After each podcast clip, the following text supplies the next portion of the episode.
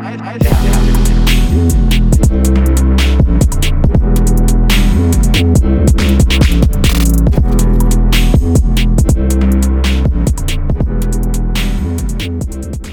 und herzlich willkommen zu einer neuen Podcast-Folge von der IFA. Mein Name ist Marcel Kuhn und ich freue mich sehr, dass ihr wieder eingeschaltet habt. Wie ihr alle seht und wie ihr alle mitbekommt, streamt gerade jeder seine Videos, jeder pusht seinen YouTube-Kanal, jeder äh, produziert zu Hause seine Videos und versucht sich so in den Fokus zu stellen. Und ähm, ich glaube, es ist wichtig, mal herauszufinden, was braucht man alles dafür, um wirklich gute Videos zu machen. Und dazu habe ich eine, einen Gast eingeladen, die Franziska, die uns darüber ein paar Sachen erzählen kann, nämlich worauf kommt es an, was musst du tun und ähm, wie promotest du deine Videos vielleicht auch am besten. Franzi, stell dich am besten kurz mal vor. Ja, erstmal guten Morgen auch von meiner Seite. Ja, Marcel, danke erstmal für die Einladung. Es ist ja nicht das erste Mal, dass ich jetzt hier schon mit dabei sein darf und bin auch froh, euch als IFA-Seite mit unterstützen zu können. Grundsätzlich erstmal an alle da draußen, die jetzt aktiv werden hinsichtlich Livestreams oder Videos. Gratulation, denn das ist echt nicht leicht, bedarf viel Vorbereitung und darüber wollen wir heute sprechen, was dabei wichtig ist.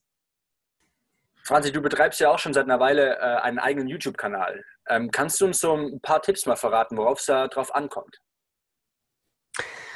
Ja, grundsätzlich müssen wir immer zwei Dinge unterscheiden. Einmal produzieren wir ein Video, das wir aufnehmen und danach erst unseren Zuschauern zur Verfügung stellen?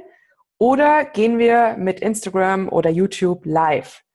Das ist ein großer Unterschied, denn wenn wir ein Video produzieren, haben wir natürlich die Möglichkeit, das Video nachträglich zu bearbeiten. Das heißt, wenn wir uns versprechen, können wir diese Sequenzen rausschneiden.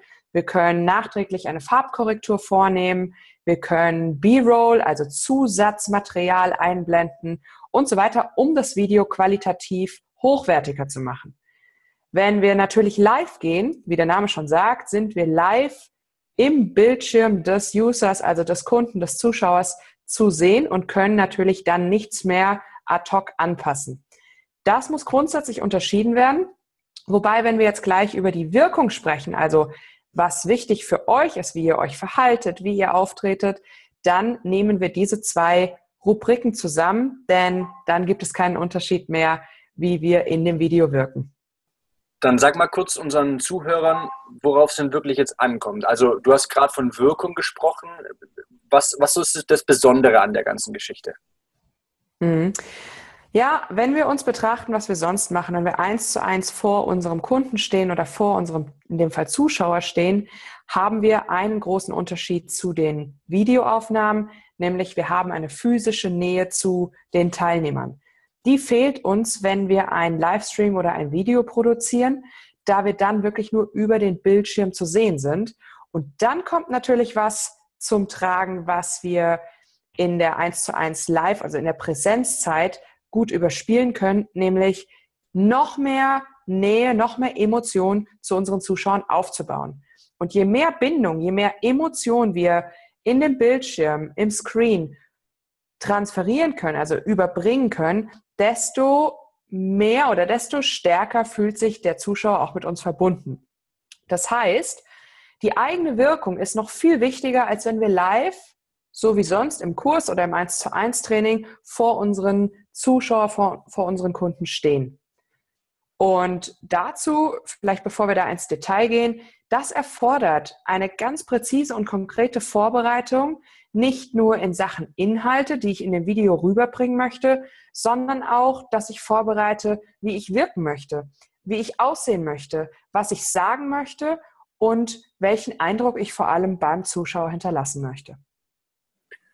Das hört sich jetzt nach einem sehr komplexen Vorgang an, also wirklich mit viel, viel Vorbereitung.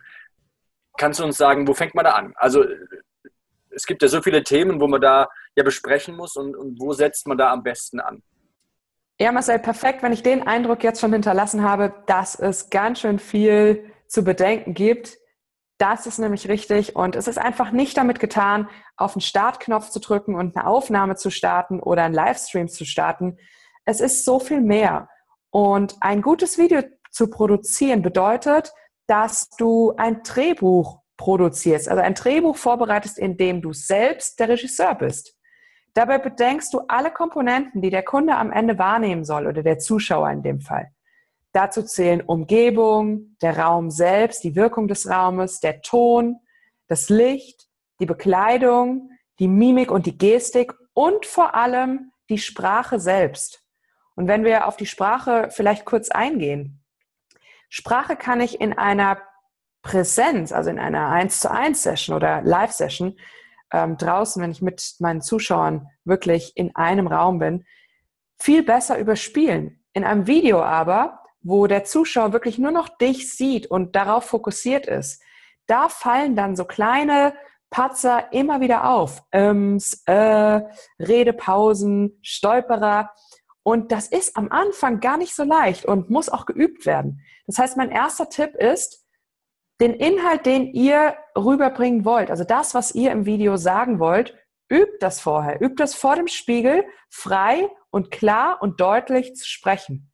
Und dabei 100 Prozent in die Mimik und die Gestik zu legen. Grundsätzlich ein bisschen langsamer zu sprechen, damit sich die Stimme nicht überschlägt. Die Tonart anzupassen, also mehr mit Höhen und Tiefen spielen, dass einfach mehr Emotionen geschaffen werden und mehr Aktion in diesem Video passiert. Das meine ich auch mit Betonung. Und plane sogar die ein oder andere Bewegung, dass du nicht immer nur dieselbe Bewegung machst. Das fällt auf. Das zählt der Zuschauer im Unterbewusstsein am Ende mit. Sondern dass du möglichst viel Variation und Abwechslung in deine Videos reinbringst. Tatsächlich ist es mir auch schon aufgefallen. Also ich glaube, die beste Möglichkeit ist es, sich selbst auch mal aufzunehmen. Also nicht nur vorm Spiegel zu stehen, sondern auch wirklich mal sich aufzunehmen und wirklich mal zu gucken, wie oft sagt man denn äh oder so eine Sprachpause. Es geht mir genauso. Ich muss auch ganz schön dafür kämpfen immer wieder. Bin ja auch schon öfters jetzt für IFA Prime vor der Kamera gewesen und da ist eben genau das Thema, wie oft hat man diese Sprechpause, wie oft sagt man dieses ähm. Also ich glaube, äh, Franzi, das ist, ich, geht bei mir schon wieder los mit dem äh. geht mir da genauso. Und ähm, das muss man üben. Ich glaube, da hast du vollkommen recht. Das heißt, du gehst darüber hinaus zu sagen, wir machen mehr wie nur, ich plane mein Intro, meine, mein Warm-up, mein Hauptteil, mein Cooldown, so wie man es jetzt in ganz normalen Group-Fitness-Kursen machen würde, sondern du gehst mehr, sogar noch weiter und sagst, man muss alles drumherum noch planen, richtig? Ja, es ist eine Kombination aus beidem. Was du gerade angesprochen hast, ist die Struktur. Und die Struktur ist grundlegend für das Drehbuch.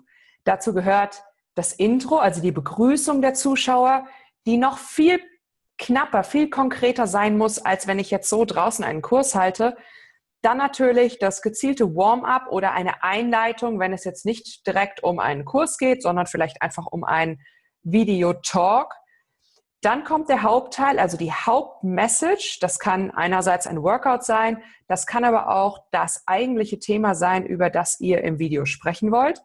Und dann geht es um, klar, im Workout um ein Cooldown, in einem reinen Talk-Video um die Verabschiedung und idealerweise einer Takeaway-Message, also etwas, was ihr den Zuschauern mit auf den Weg geben wollt, worüber sie dann nachdenken und auch im Nachhinein mit dem Video noch beschäftigt sind. Im Sinne von, das mache ich zum Beispiel ganz gerne, eine Aufforderung, einen Post, den ich danach zu diesem Video poste, zu kommentieren. Einfach, dass ich weiterhin mit meiner Community noch in Kontakt bin. Um da schon wieder möglicherweise Ankündigungen für das nächste Video zu schaffen oder meine eigenen Produkte zu bewerben oder einfach mich selbst noch mal besser darzustellen. So, und wenn wir diese Struktur haben, dann kommen die Komponenten zum Tragen, die ich eben angesprochen habe mit Planung der Mimik, der Gestik, des Auftritts. Und diese Schablone legen wir dann über diese Grundstruktur drüber.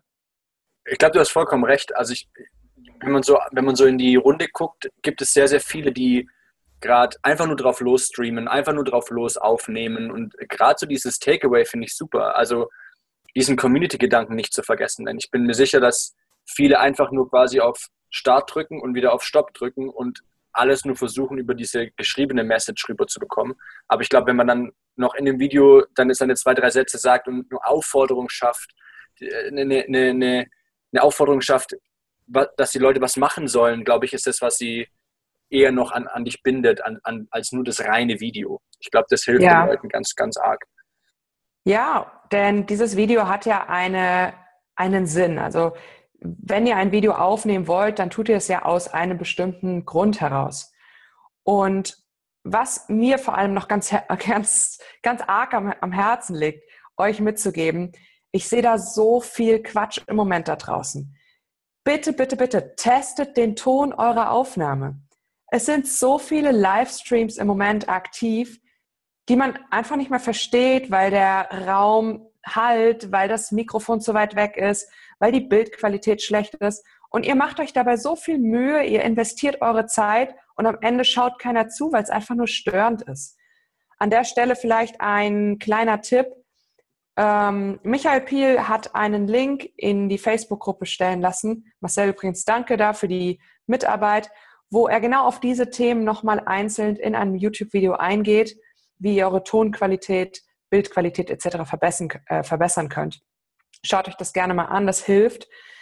Aber macht doch einfach, bevor ihr das Video startet, auf jeden Fall schon mal eine, einen Tontest. Also nehmt ein, eine kurze Videosequenz vorher mit eurem Handy auf und hört sie euch an, damit ihr dann nochmal Korrekturen vornehmen könnt. Und da kommen natürlich auch Sachen rein wie Helligkeit, Belichtung und Bildqualität.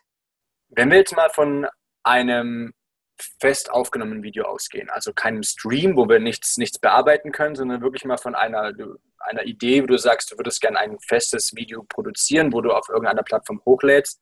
Wie ist es dann mit der Postproduktion? Also wie viel Zeit muss man sich für so eine Postproduktion nochmal einrechnen? Das darf man ja eigentlich nicht vergessen. Ja, ich muss ein bisschen schmunzeln gerade, weil wir beide natürlich genau wissen, was das für eine Arbeit ist.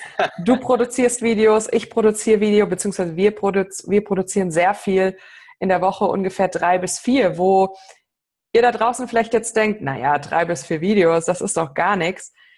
Also ich kann euch sagen, und wir sind geübt, dass eine Postproduktion, also eine Videobearbeitung nach Aufnahme von Anfang bis zum Exportieren, also tatsächlich bis zum Hochladen des Videos, je nach Länge zwischen drei und zwölf Stunden dauert. Also die kürzesten Videos, die wir produzieren, sind 30 Sekunden Videos, wo wir eine Bearbeitungszeit von drei bis vier Stunden rechnen. Das nimmt unglaublich viel Zeit in Anspruch, weil so viele Details da beachtet werden müssen und das ist echt nicht zu unterschätzen. Und vor allem muss man da am Anfang auch investieren. Einmal in Zeit, um sich das Programm anzueignen, also damit umgehen zu können, Schneideprogramm, aber auch vielleicht ein bisschen Geld, denn diese Produktionsprogramme, diese Schnittprogramme kosten alle eine gewisse Lizenzgebühr. Jetzt haben wir die Postproduktion bei feststehenden Videos schon mal besprochen. Wie ist es denn bei Live-Videos? Hast du bei Live-Videos aus deiner Erfahrung heraus auch nochmal so eine Art Postproduktion? Ja, Postproduktion in dem Sinne nicht, denn darunter wird verstanden, das Video nachzubearbeiten. Das geht natürlich im Livestream nicht, weil live ist ja die Live-Aufnahme. Was aber auch da noch ein guter Tipp ist, beschäftigt euch nach Beendigung eures Livestreams mit der Auswertung, also mit der Analyse. Wie viele Zuschauer hattet ihr im Durchschnitt? Wann gab es den höchsten Peak? Wann gab es den niedrigsten Peak? Wie war auch hier wieder die Tonqualität? Und holt euch gerne auch von euren Zuschauern nachträglich über einen Chat oder über die Kommentarfunktion Feedback ein, sodass ihr im nächsten Video die kleinen Fehler, die ihr vielleicht gemacht habt, wieder ausmerkeln könnt oder einfach noch eine höhere Qualität anbieten könnt. Also Nachbearbeitung, auch inhaltlich, ist das A und O selbst bei einem Livestream. Vielen Dank, Franzi. Vielen Dank für die ganzen Infos. Es ist super, wie viel du uns mitgegeben hast. Und eine letzte Frage habe ich noch. Hast du so den ultimativen letzten tollen Tipp für unsere Zuschauer und auch Zuhörer in dem Fall? Jetzt erwartest du vielleicht den absoluten Knaller. Den werde ich jetzt nicht bringen, sondern keep it short and simple.